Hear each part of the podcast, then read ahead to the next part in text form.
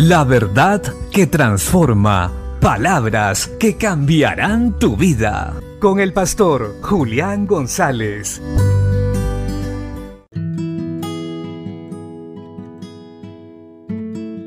La Biblia dice en la primera carta del apóstol Pedro capítulo 5 versos 1 al 3.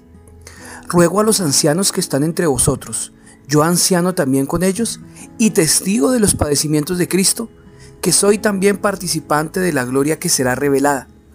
Apacentad a la grey de Dios, que está entre vosotros, cuidando de ella, no por fuerza, sino voluntariamente, no por ganancia deshonesta, sino con ánimo pronto no como teniendo señorío sobre los que están a vuestro cuidado, sino siendo ejemplos de la grey.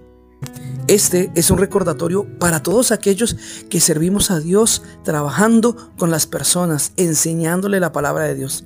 Al mismo tiempo es un mandato y una enseñanza para todos aquellos que desean en su corazón servir a Dios, liderando la iglesia, enseñando la palabra.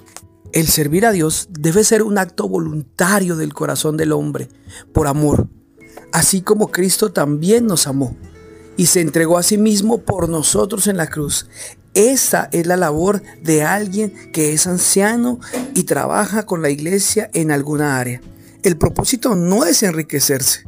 El propósito es enseñar a las personas a conocer a Dios para que sean salvas.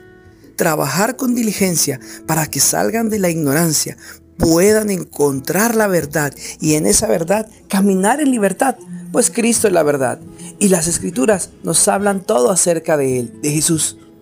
Nosotros, los que servimos, debemos poner toda diligencia en esto, en que a los que nosotros estamos enseñando conozcan a Jesús, sirvan y adoren a Dios con todo el corazón. Y esto no por fuerza, pues hacemos las cosas como Cristo las hizo, sirviendo a los demás. Pues Él dijo, el que quiera ser el mayor entre vosotros, sea el que sirva.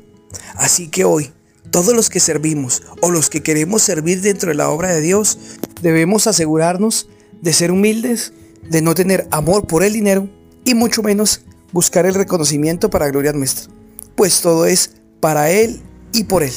Bendiciones.